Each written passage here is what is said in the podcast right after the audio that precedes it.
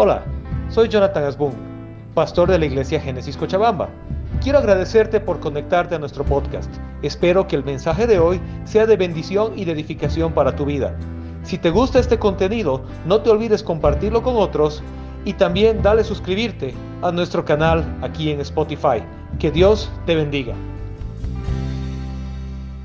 Queridos amigos, este, bueno, hay muchos que me conocen, yo me llamo Cristian, soy, uno de los líderes del grupo de jóvenes adultos y Dios me dio el privilegio de poder estar en este momento delante de ustedes para, para poder hablar de su palabra. Amén. Y les voy a hablar de un tema, creo que repetitivo, eh, que sale siempre de mí y es algo que realmente yo siento que es mi ministerio, siento que es importante y siento que es un llamado para toda la iglesia. Y si el día de hoy, mi objetivo final, se lo digo, es que el día de hoy usted salga de aquí con un corazón evangelista. ¿Sí? Muchos de nosotros no sabemos qué es evangelizar. ¿Qué es evangelizar? Muchos de nosotros tenemos esa laguna en la mente, ¿no? Eh, hubo un amigo que me preguntó, oye, nosotros evangelizamos, somos evangelistas, ¿por qué nos dicen así? Para mí es un insulto, así, ¿no?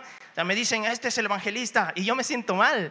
Y le decía, no, no, ¿por qué te sientes mal? Si es un llamado del Señor que te está dando. Entonces yo quiero en primer lugar mostrarles un pequeño concepto en palabras muy sencillas de qué es evangelizar. ¿Podemos ponerlo, por favor? Evangelizar. Muy bien, lo voy a leer. Atiendan primero, chicos. Evangelizar es transmitir la buena noticia de que Jesús murió por la humanidad clavando en la cruz los pecados para salvación del mundo. Dios los resucitó de entre los muertos, subió a los cielos para estar en el trono a la diestra, del Padre. Evangelizar es llevar una buena noticia. Amén. Pueden repetir después de mí, llevar una buena noticia. Les doy un ejemplo. Alguien de acá de la iglesia se gana la lotería. Me imagino que algunos pensarán, no, no me lo guardo para mí, no digo a nadie. Hay muchos otros que llevan esa buena noticia a su familia, a su esposa, a sus hijos. Les dicen, hemos ganado la lotería, hemos hecho esto. Llevamos la buena noticia, nace un bebé y lo publican en redes sociales, ¿no? Miren mi bebé, él es mi bebé, es mi buena noticia, es mi bendición. Amén. ¿Sí? Chicos, he abierto mi nuevo local. Lo pongo en el Facebook y pongo gracias Dios llevo la buena noticia a todos los demás. ¿Sí? Son buenas noticias, son cosas agradables, son cosas geniales, son cosas increíbles que va pasando en nuestra vida. Entonces, evangelizar es llevar una buena nueva, llevar una buena noticia. ¿Y cuál es nuestra buena noticia como hijos de Dios? Que vino alguien a morir por tus pecados. Murió y resucitó de entre los muertos. Subió a los cielos y está a la diestra del Padre. ¿Y por quién lo ha hecho? Por ti. A ver, ¿por quién ha muerto el Señor? ¿Por quién? Levante la mano, por favor. Muy bien, muy bien. ¿Por quién ha resucitado? Es por usted, es por mí. Evangelizar es llevar esa buena noticia a una persona que nosotros queremos y le podemos decir, mira hermano, eres salvo porque el Señor ha venido a, amar, a salvarte, el Señor ha llegado desde allá, se ha hecho hombre por ti. Es una buena noticia, ha muerto en esa cruz, clavando tus pecados y los míos. ¿Qué más buena noticia queremos? Amigo querido, tienes vida eterna, recibe al Señor como tu Señor y Salvador y tienes, puedes ver más allá, ni la muerte es, muchas veces he escuchado, ¿no? Eh, para todo hay solución, menos para la muerte. Amigo querido, la solución para la muerte el Señor Jesucristo nos lo ha dado. Amén. Amén. A mí me alegra eso. No sé usted. La solución para la muerte el Señor Jesús te la ha dado. Y te dice, tú vas a vivir conmigo más allá. Vamos a ir más allá. Ahora, la pregunta grande es, ¿y por qué yo debería evangelizar? Bueno, hay, somos 200, 300 hermanos en la iglesia. ¿Por qué yo? ¿Qué hago? ¿Por qué debería hacerlo? Y yo les leo esto en Mateo 28, 19. Si lo tenemos, Mateo 28, 19. Ok, Mateo 28, 19, 20. Dice esto. Por tanto, vayan y hagan discípulos de todas las naciones, bautizándolos en el nombre del Padre, del Hijo y del Espíritu Santo. 20. enseñándoles a obedecer todo lo que les he mandado a ustedes y les aseguro que estaré con ustedes siempre hasta el fin del mundo. Entonces, mi primer motivo de por qué yo debería evangelizar es porque fue la última orden directa del Señor Jesús. Esa fue la última orden directa del Señor Jesús. Vayan, hagan discípulos, enséñales lo que yo les he enseñado. No los voy a dejar, yo estaré con ustedes hasta el fin del mundo. Amén. Cuando usted se haga la pregunta de por qué debería evangelizar, recuerde eso. Es una orden del Señor que lo hagamos. Saben que eh, hemos tenido, bueno, he tenido tiempos muy hermosos, muy hermosos en la universidad, evangelizando. Éramos chicos de entre 19 y 21 años que nos despertábamos a las 6 de la mañana, íbamos a la universidad, la Universidad San Simón más o menos abre a las 6 y media de la mañana porque las clases empiezan a las 6.45 eh, aproximadamente. Entrábamos a la universidad, un grupo de, de estudiantes, a orar en las facultades y decir, Señor, ayúdanos a llevar tu mensaje más allá un grupo bien bonito de los cuales yo aprendí que realmente este privilegio de hablar del Señor, porque es un privilegio, lo tenemos nosotros. Amén. Y yo, me yo, yo miro un poquito más allá. Veamos, veamos Afganistán. ¿Cuánta gente está muriendo? Porque se atreve a hablar del Señor Jesús ahí. ¿Cuántas iglesias están cerrando? Porque dicen, no, a mí no me callan. Es un mandato de mi Señor Jesucristo y yo voy a seguir incluso a costa de mi vida. ¿Cuánta gente no tiene ese privilegio, amigo querido? Nosotros sí lo tenemos. Es un privilegio. Repita conmigo, es un privilegio. ¿Sabe qué? Evangelizar es un privilegio que nosotros, los hijos de Dios, tenemos, pero que muchas veces no usamos. En Romanos 10, 14, por favor dice lo siguiente, ahora bien, ¿cómo invocarán a aquel en quien no han creído? ¿Cómo creerán en aquel de quien no han oído? ¿Y cómo oirán si no hay quienes les predique? ¿Cómo la gente de afuera, como mis amigos, como mi familia, va a poder entender al Señor Jesús y entender su amor si yo no les hablo como hijo de Dios? Si yo no cumplo la última instrucción del, del Señor Jesús. ¿Cómo? ¿Cómo ellos van a sentir esa, esa gracia tan enorme? ¿Saben que cuando, cuando cantamos Inagotable, yo me quiebro? La canción Inagotable me hace quebrar. ¿Por qué? Porque dice, no, inagotable es tu amor. Y realmente no sé si a ustedes les ha pasado, chicos, amigos. yo estoy cantando y al pensar lo que has hecho en mí, o sea, ¿quién soy yo? Me pongo a pensar ese momento, ¿quién soy yo? ¿Qué he hecho yo? ¿Qué mérito he hecho yo para que Él me ame tanto? ¿Cuántas veces fallo diariamente y Él me sigue amando? ¿Por qué? ¿Qué mérito has hecho tú para que te ame tanto? Pero su amor es tan grande, tan inagotable, tan increíble que te sigue cubriendo. Amén. ¿Por qué no cumplo la última instrucción del Señor Jesús y comparto esa gracia, ese amor y ese perdón a la gente que está a mi alrededor? ¿Quién va a llevar su palabra? Dicen Romanos. ¿Cómo van a creer si nadie les habla? ¿Cómo van a oír si nadie les predica? No necesitas estar aquí adelante para hablar del Señor Jesús.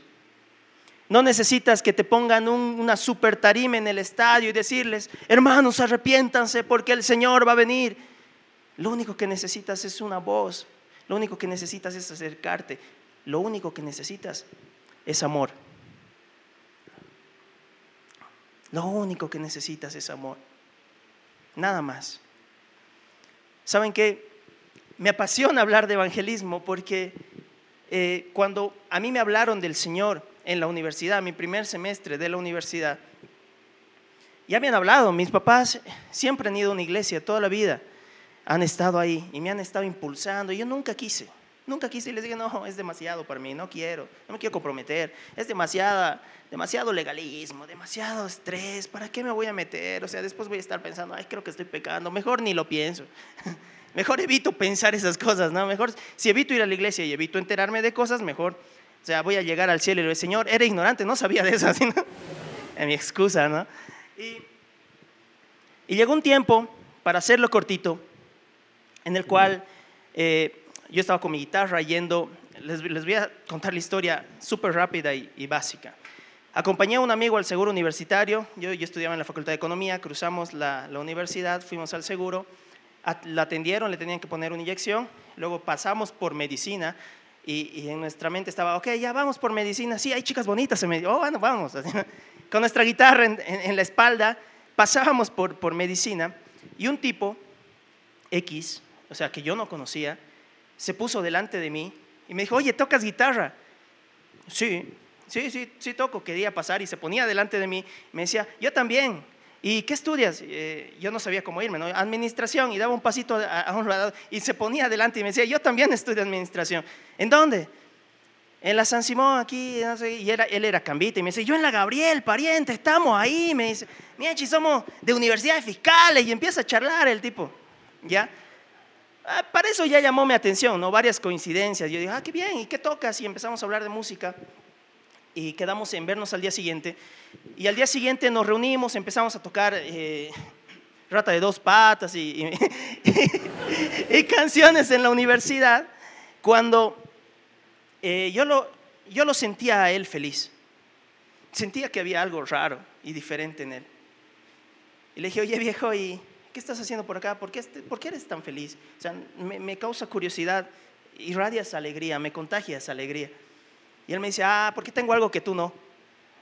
Esa fue su respuesta. Yo le dije, ¿y qué es? Yo dije, no, el Canva debe tener plata, o sea. Pero no. ¿Saben qué? Él me dijo, eh, yo tengo Jesús en mi corazón.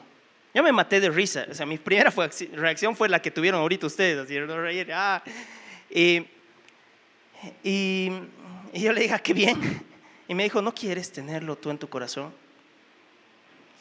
Y la respuesta de, eh, la respuesta de mía ¿no? fue, ¿y qué gano? Esa fue mi primera respuesta, a la defensiva. ¿Y qué gano? Él me miró, sonrió un poquito y me dijo, ¿y qué pierdes? ¿Qué pierdes? No te estoy pidiendo plata, no te estoy pidiendo que, va, que, que vayas a una iglesia, que, que estés ahí todo el rato, no te estoy pidiendo tiempo. ¿Qué pierdes si aceptas? Pues esa, esa, pregunta me golpeó, ¿no? ¿Y qué pierdo? O sea, y le dije, bueno, ¿qué hago? Dijo, vení, vas a orar conmigo. Señor Jesús, quiero recibirte como mi Señor y Salvador. Ese fue el inicio de mi vida, amigos. Un inicio de mi vida súper escéptica, diciéndole a ver qué hace el Señor con mi vida, a ver qué pasa a partir de ahora, a ver si el, muchacho este tenía razón. Diez años atrás, diez, diez años después estoy aquí con ustedes.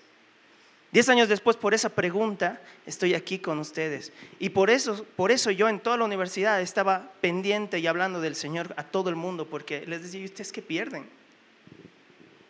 Si ganan, ganan mucho. Y si no les va bien, no pierden nada. Si no quieres, no lo hagas. Y gracias a eso, Dios ha tocado muchísimas vidas en el transcurso del tiempo, porque ese es el llamado que el Señor nos da, hablar de Él para que otros como yo se enteren y disfruten de su amor, de su gracia, de su realmente de tanta plenitud que te da adorándolo a Él. Ahora, ¿qué pasa cuando evangelizo? Será su pregunta. ¿Qué pasa? No sé, yo nunca lo he hecho. ¿Qué ganaría? ¿Y qué gano?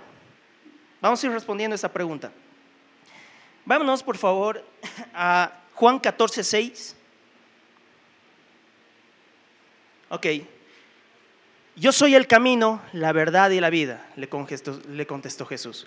Nadie llega al Padre si no es por mí. Vámonos a Primera de Juan 9, por favor. Si confesamos nuestros pecados, Dios es fiel y justo. No los perdonará y nos, nos perdonará y nos limpiará de toda maldad. Vámonos, por favor, a Santiago 3, 13, 14. Quien es sabio y entendido entre ustedes, que lo demuestre con su buena conducta mediante obras hechas con humildad que le da su sabiduría. ¿Saben qué? Si ustedes evangelizan, ¿sí? Se van a enterar de muchas verdades que el mundo ignora. Muchas verdades. He elegido tres verdades este, este día. Hay muchísimas verdades que la gente ignora. Incluso nosotros mismos, siendo cristianos, ignoramos muchas verdades de la palabra del Señor. Primera verdad, Jesús es el camino, la verdad y la vida. Segunda verdad, eh, si confesamos nuestros pecados, Dios es fiel y justo para perdonarlos. Tercera verdad, quien es sabio y entendido, que lo demuestre con su buena conducta. De esa manera me muestro sabio. ¿Saben qué? La Biblia está repleta de verdades. ¿Qué gano yo? Ser más sabio en esas verdades. Saber qué espera Dios de la humanidad, de su creación. Disfrutar de esos beneficios. Amén. Disfrutar del beneficio de, hijo, tus pecados te son perdonados. ¿Cuántos de ustedes se han sentido indignos muchas veces? Han venido a la iglesia y han dicho, ah, no debería estar aquí. Personalmente yo, ¿no? Ay, soy una porquería. no debería estar aquí. ¿Por qué Dios permites que venga? Pero una verdad es que Dios ha perdonado tus pecados, amigo que Jesús es el camino, la verdad y la vida. Que tu sabiduría se va a mostrar con tu conducta. ¿Cuán sabio eres? Vamos a ver cómo te conductas, cómo reaccionas a diferentes situaciones. Veamos qué sucede. Vas ganando cosas. Vas ganando cosas. ¿Qué más? Vámonos a Lucas 15:7, por favor.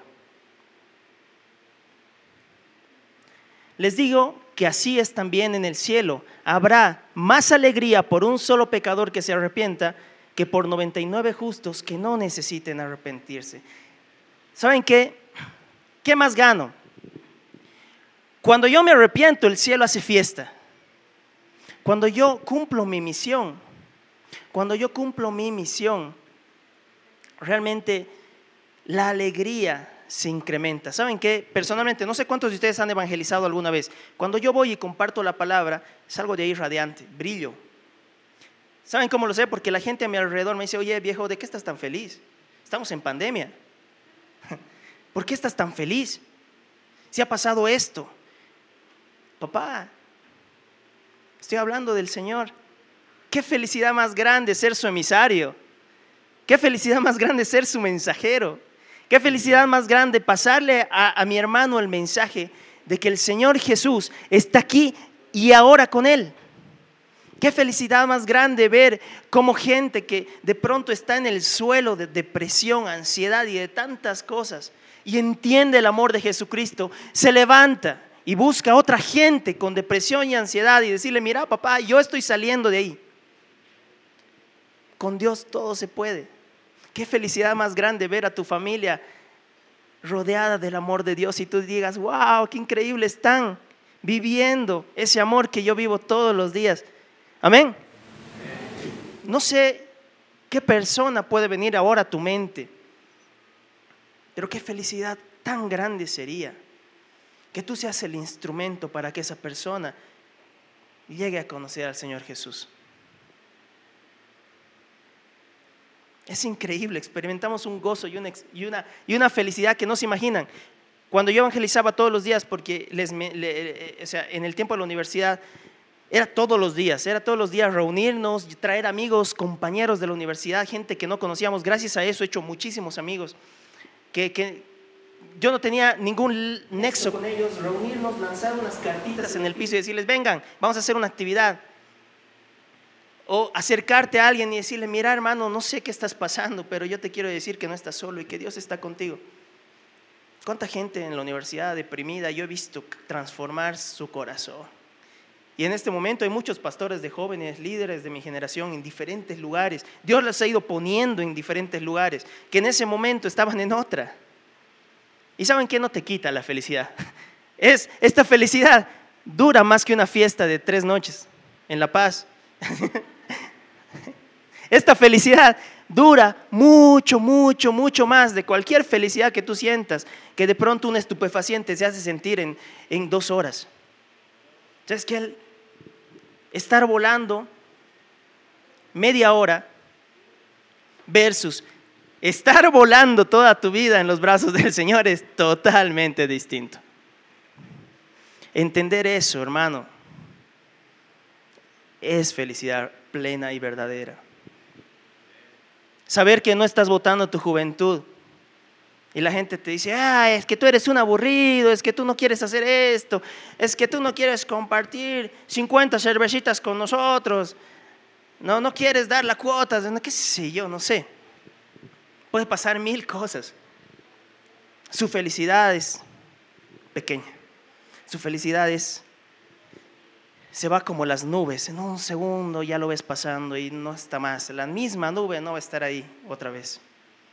Pero predicar la palabra de Dios, y es algo que les voy a desafiar después, va a mantener su felicidad, sus ánimos, su carácter, todo templado al nivel de que ustedes van a estar felices todo el tiempo. Mucha gente aquí me ha dicho, ¿no? Cristo, siempre estás feliz. ¿Por qué siempre estás feliz? Yo no, no tengo otro motivo. O sea, es el Señor quien me hace feliz. O sea, no tengo nada más. Es el Señor quien me hace feliz. Yo no necesito nada más. Y con esa felicidad, hablando del Señor y cumpliendo su palabra, Dios abre puertas. Abre muchas, muchas puertas. ¿Qué más? ¿Qué más? ¿Qué más? ¿Qué más? Vamos leyendo. Vámonos a 1 Corintios 12:7, por favor. Muy bien. A cada uno se le da una manifestación especial del Espíritu para bien de los demás. Y vámonos a Gálatas 5, 22, 23. En cambio, el fruto del Espíritu es amor, alegría, paz, paciencia, amabilidad, bondad, fidelidad, humildad y dominio propio. No hay ley que condene estas cosas. Cuando yo, amigos queridos, cuando yo evangelizo, cuando usted evangelice, va a dar fruto. Amén. Va a dar fruto. ¿Sabe qué? No va a dar solamente frutos afuera, también va a dar frutos adentro. Desde aquí van a salir sus frutos.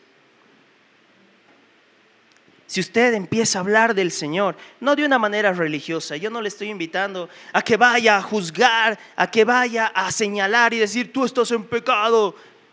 No se trata de eso. Tienes que dar fruto. ¿Cuáles son, ¿Cuáles son los frutos? El amor, la paciencia, la benignidad, la fidelidad. Hay tantas cosas que tienen que nacer desde aquí. No mires la, como dices, no mires la paja del ojo ajeno, mira la viga que tienes en el tuyo, cambia aquí.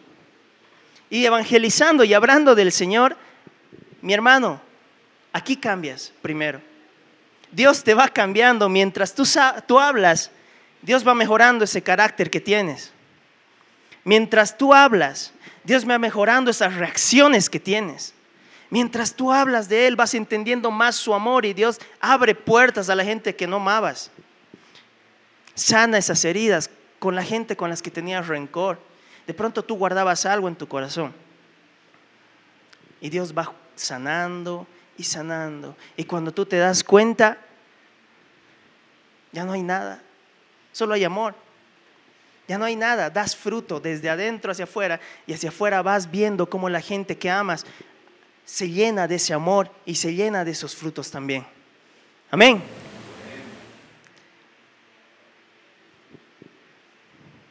Qué increíble. ¿Y qué ganas? Estoy diciendo que vas a ganar si te atreves a evangelizar, si te atreves a abrir tu boca, si te atreves a hacer lo que el Señor te ha mandado a hacer. Si empiezas a hacerlo ahora. Vámonos. Perdón por tantos versículos, es que quiero, quiero que realmente quede, quede súper claro todos los beneficios. Y estos no son todos, no son los que son los que hemos ido poniendo desde mi punto de vista más importantes. Vamos a Juan, Juan 15, 9, por favor. Si como el Padre me ha amado a mí, también yo los he, yo amado a ustedes. Permanezcan en mi amor. Ok. ¿Quién nos amó primero? A ver, alguien me responda. ¿Quién, quién nos amó primero? Antes de que tú nazcas, Él te conocía y ya te amaba. Esa es una buena noticia, amén. ¿Sí? Tú conoces cómo ha sido tu vida, cómo es tu vida, cómo vives ahora. Aún así, Dios te sigue amando. Qué increíble noticia. Él nos amó primero. Vámonos a Gálatas 5, 22, 23, por favor. Ah, no, perdón, perdón, mil disculpas. Es eh, primera de Juan 4, 10. En esto consiste el amor, no en que nosotros hayamos amado a Dios, sino que Él nos amó y envió a su Hijo para que fuera ofrecido como sacrificio por el perdón de nuestros pecados. Él nos amó primero. Vamos a 1 Corintios 13, 4, 7. Perfecto. El amor es paciente, es bondadoso, el amor no es envidioso, ni jactancioso, ni orgulloso. No se comporta con rudeza, no es egoísta, no se enoja fácilmente, no guarda rencor. El amor no se deleita en la maldad, sino que se regocija con la verdad. Todo lo disculpa, todo lo cree, todo lo espera, todo lo soporta. Amén. Nosotros vamos a reflejar el amor del Señor cuando hablamos del Señor. ¿Hay alguno de ustedes que quiere reflejar el amor de Dios? A ver, ahí hay uno, ahí hay uno que ha levantado tímidamente su mano. O creo que se estaba rascando. ¿Cuántos de ustedes quisieran reflejar el amor de Dios? Amén. ¿Cuántos lo están haciendo? ¿Cuántos lo han hecho este último tiempo? ¿Cuántos han reflejado? No levanten su mano. ¿Cuántos han ido reflejando el amor de Dios este tiempo? Es evidente y claro cuando uno se ve al espejo y no está eh, reflejando el amor de Dios. Es muy evidente y cada uno lo sabe, el Señor y ustedes lo saben.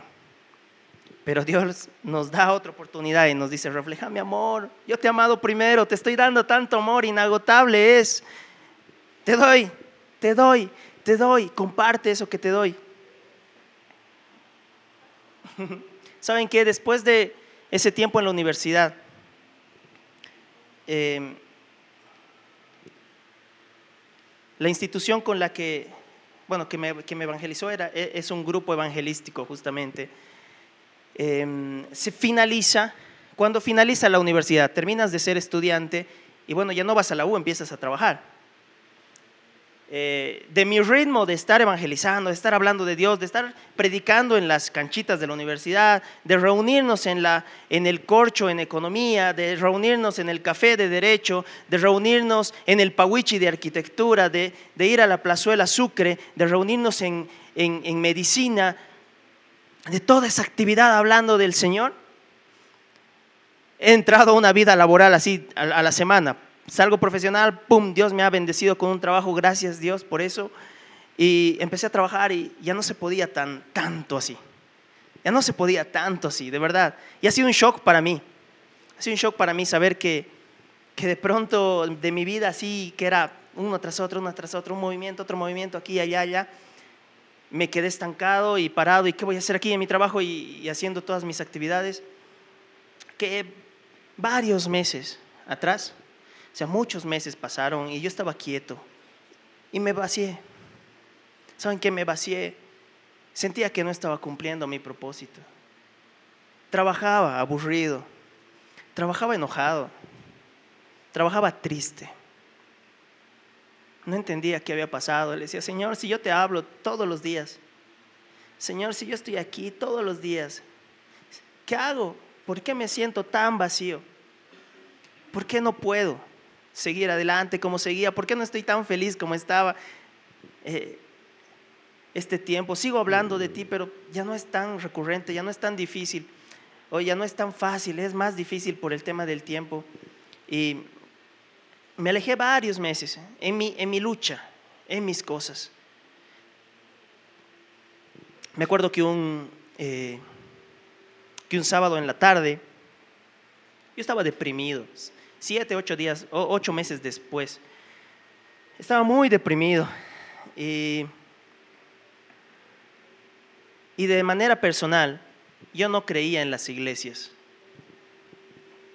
¿Saben por qué? Porque decía, todas las iglesias se reúnen los domingos, se encierran en cuatro paredes, alguien predica y van a hacer sus vidas de manera normal. Y no es lo que yo quiero. Las iglesias que yo conozco hacen eso y, ¿y cuál es nuestra misión? No es predicarnos entre nosotros ahí toda la semana. ¿Cuál es mi misión? Ir y hacer discípulos, no a la iglesia de aquí nomás, ¿no? a todas las naciones. ¿Cuál es mi visión? Es ir más allá. Y yo, yo no creía en la iglesia, de verdad, este tiempo muy escéptico de eso y por eso me resistí esos siete meses a ir a alguna iglesia, ¿no? Ay, no, y es que los, chicos universitarios o hacían evangelismo y todo en horarios de oficina, yo trabajaba en horarios de oficina, no podía estar en ninguno. Entonces, eh, me acuerdo que esa tarde, en mi cuarto, llorando, llorando y deprimido porque me faltaba algo, me faltaba propósito. No tenía propósito, mi propósito no era hacer planillas en recursos humanos, mi propósito no era dar memos, mi propósito no era dar felicitaciones en una empresa. Es importante, ojo, no estoy diciendo que no es importante, es importante trabajar, ¿sí? Dios nos bendice con trabajo, pero nos olvidamos siempre del otro lado. Totalmente, siempre nos olvidamos del otro lado. Y, y pasa que ese día estaba llorando y, y entre oración y oración me dormí. En mi sueño eh, fue interesante porque en mi sueño yo, yo me soñé levantándome de la cama, vistiéndome, saliendo de mi casa y caminando por las calles. ese era mi sueño. ¿no? Llegaba a un lugar, llegaba a un lugar y, en mi sueño yo miraba a mi derecha y veía una batería de fondo. Eh, y veía un tipo X, no, no, no se veía la cara, solo veía las baquetas así moverse. Y yo tocaba guitarra y me gustaba la música, entonces me desperté todo, todo ojeroso y todo después de orar y estar llorando un rato por, medio depresivo. Eh, y digo, ya, ok, ¿qué pierdo? Me, vestí, salí de mi casa caminando y empecé a caminar por las calles y a deambular. Necesitaba despejar mi mente, mi corazón y todo. Y seguí caminando, caminando, caminando hacia el norte. Seguía caminando, caminando, caminando. Y, y llego a un lugar y escucho una batería de fondo fuerte. Sigo caminando eh, y escucho cada vez más fuerte la batería. Miro a la derecha y era, era una puerta de, de, metal, viejita, abierta, y al fondo había una batería. No saben el miedo que he sentido, así, mi corazón se ha aplastado, así, ay Dios, tengo que escapar y no me podía mover, no me podía mover, estaba ahí parado como, como, como no sé, como un tronco mirando y, y, de pronto mi mente le decía a mi cuerpo, date la vuelta y andate, date la vuelta y andate, y no, se movía mi cuerpo. Y el tipo de la batería que estaba al fondo, estaba tocando, eh, era un compañero de la pre, de la premilitar, un cristiano que me había hablado antes ya. ¿Y saben qué? Desde el fondo me vio la puerta y gritó, Cris, gritó y saltó de la batería. O sea, saltó la batería, súper grandote el, amigo, ¿no? O sea, yo soy chatito. súper grandote el amigo, saltó de la batería, saltó de la batería y me alcanzó antes de que yo me vaya, porque ya, yo ya estaba por irme, así. Y fue y me abrazó fuerte. Si, si, él, si, él, si él ve esto, él, él puede dar, dar fe que gracias a él yo decidí entrar a una iglesia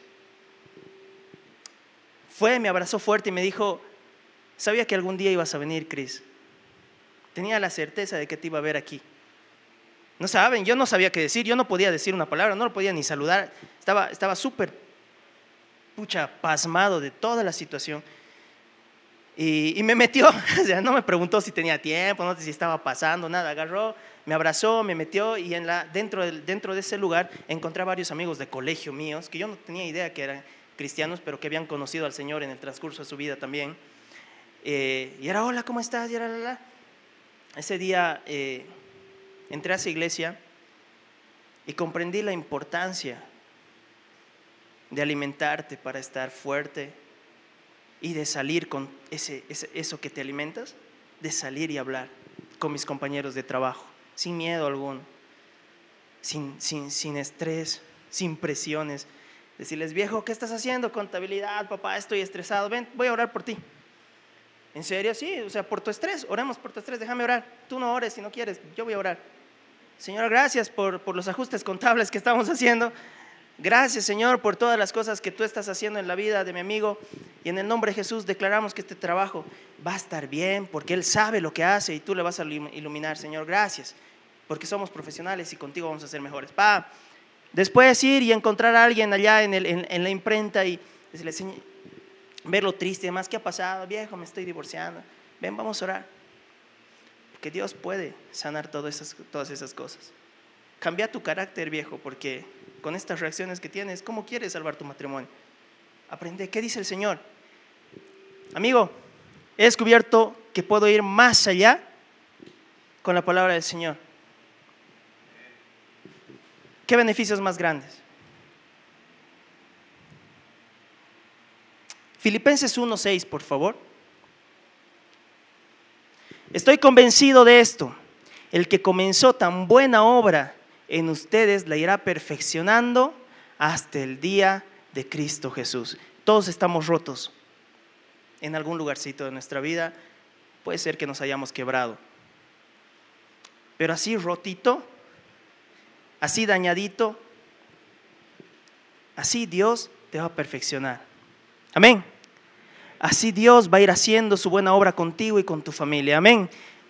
Así Dios va a ir transformando todo ese círculo que tú te has hecho de pronto de amigos y los va a ir transformando en discípulos en el Señor.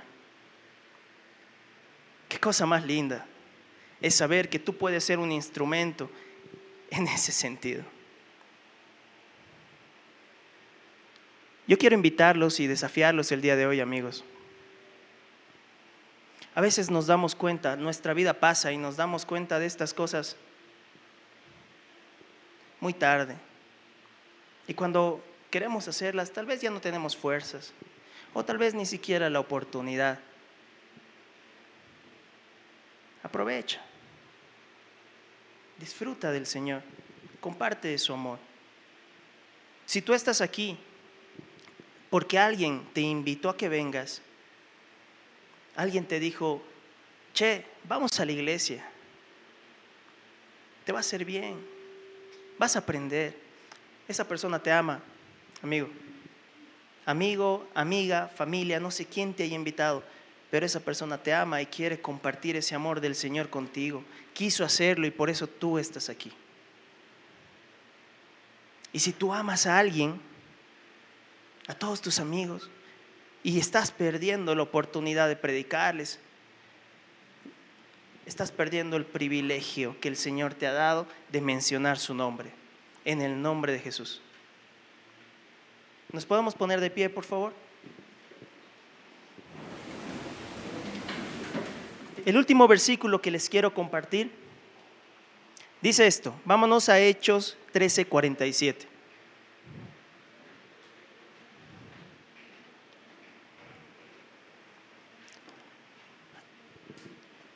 Así nos lo ha mandado el Señor. Te he puesto por luz para todas las naciones, a fin de que seas medio de salvación hasta los confines de la tierra. Somos luz, amén. Brillemos. Una vez más, somos luz, amén. Yo los invito a brillar en el Señor, a disfrutar de su presencia a perderse en Dios, perderse en las cosas que Él tiene para usted y a invitar a perderse ahí a las personas que usted ama. Perdámonos en el Señor, bro. Ahí encontrarás tu camino. Ahí vas a encontrar tu propósito.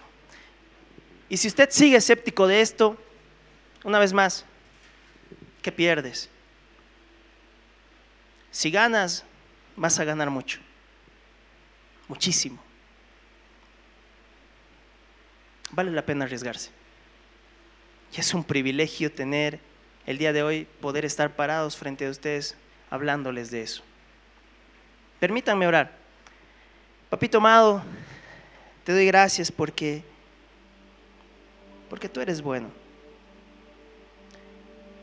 Te agradezco, Señor, porque no hay nadie como tú y que nos tenga tanta paciencia, tanto amor, que nos sostenga tanto, Señor.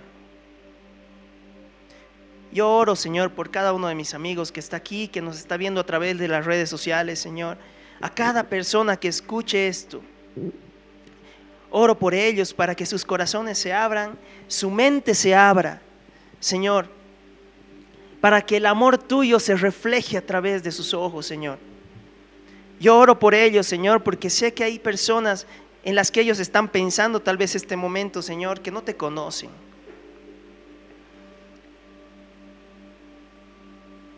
Señor, yo oro para que los utilices como ese medio, como ese instrumento, y que tú puedas hablar utilizando sus voces, que tú puedas ver por sus ojos y tú puedas hacer tu voluntad. Yo oro por mis amigos, Señor, el día de hoy, por cada uno de ellos, Señor, para que tú enciendas ese fuego, Señor, que, que tenemos dentro de nosotros, a veces menguado y chiquito, Señor que los enciendas y que empiecen, que empiecen, Señor, a llamarte y hablarte en toda situación. Yo te pido que los sostengas, bendigas y que sus familias con ellos te sirvan. Derriba, Señor, cualquier pared o cualquier cosa, prejuicio que ellos tengan en su mente y permítenos salir, pero no salir solo, salir contigo de la mano a todas las naciones, a todos nuestros amigos, a toda nuestra familia, a todas las personas que están alrededor nuestro. Gracias por el privilegio de ser medio, de ser un instrumento de tu voz. Gracias por darme la oportunidad de estar aquí y gracias por la iglesia, Señor, que no se queda en un solo lugar, sino que sigue yendo más allá y más allá. Haznos parte de esto. En el nombre de tu Hijo, amado Señor. Amén. Amén amigos.